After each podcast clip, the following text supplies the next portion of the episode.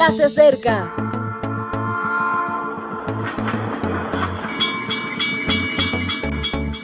Partimos ya.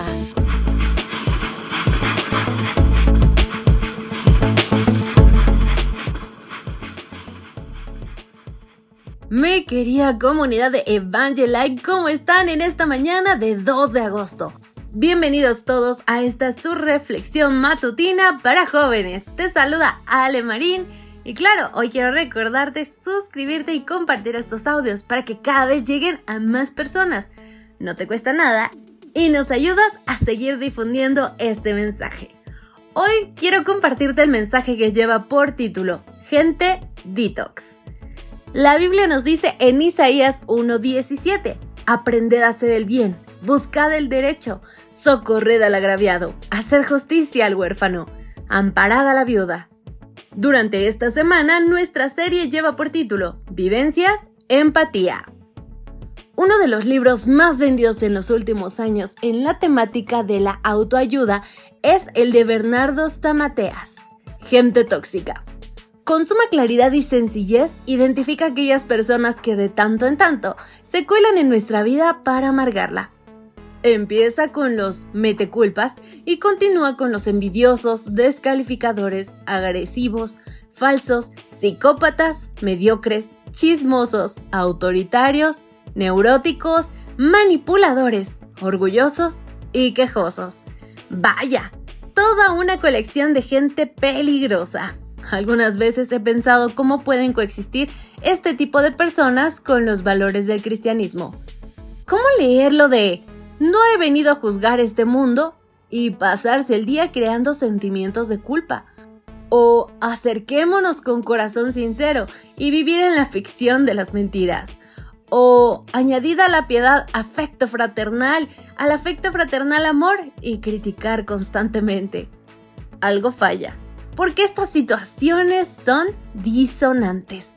Quizás es que no hemos terminado de comprender que hemos sido llamados a ser gente detox, personas que aportan sanidad.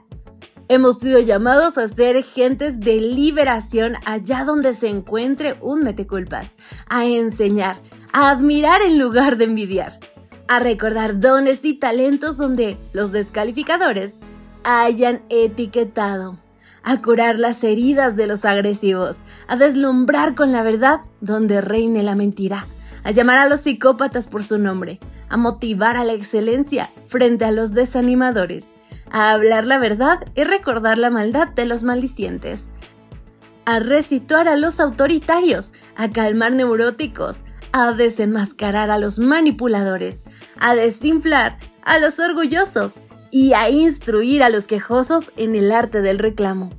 Fuera toxinas, viva la salud espiritual. En la época de Isaías, los formalistas controlaban las actividades religiosas. Por un lado estaban los formalistas más conservadores, los legalistas. Por el otro, los más liberales, los ilegales. A fin de cuentas, a favor o en contra, gente de letras sin espíritu, gente tóxica. Y Dios manifiesta con claridad que no le apetecen en absoluto sus formas vacías de contenido.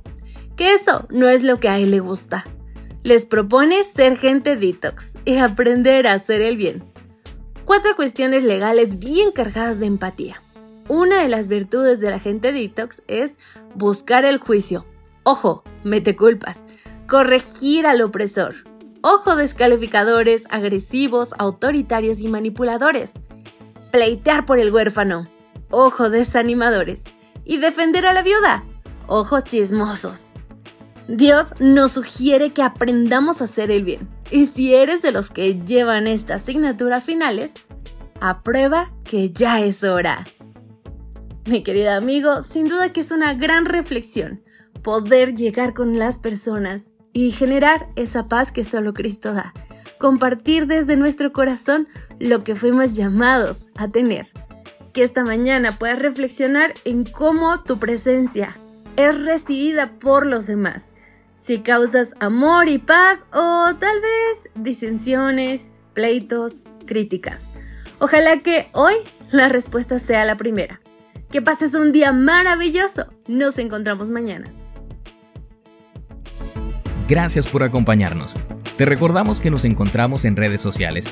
Estamos en Facebook, Twitter e Instagram como Ministerio Evangelike. También puedes visitar nuestro sitio web www.evangelike.com. Te esperamos mañana.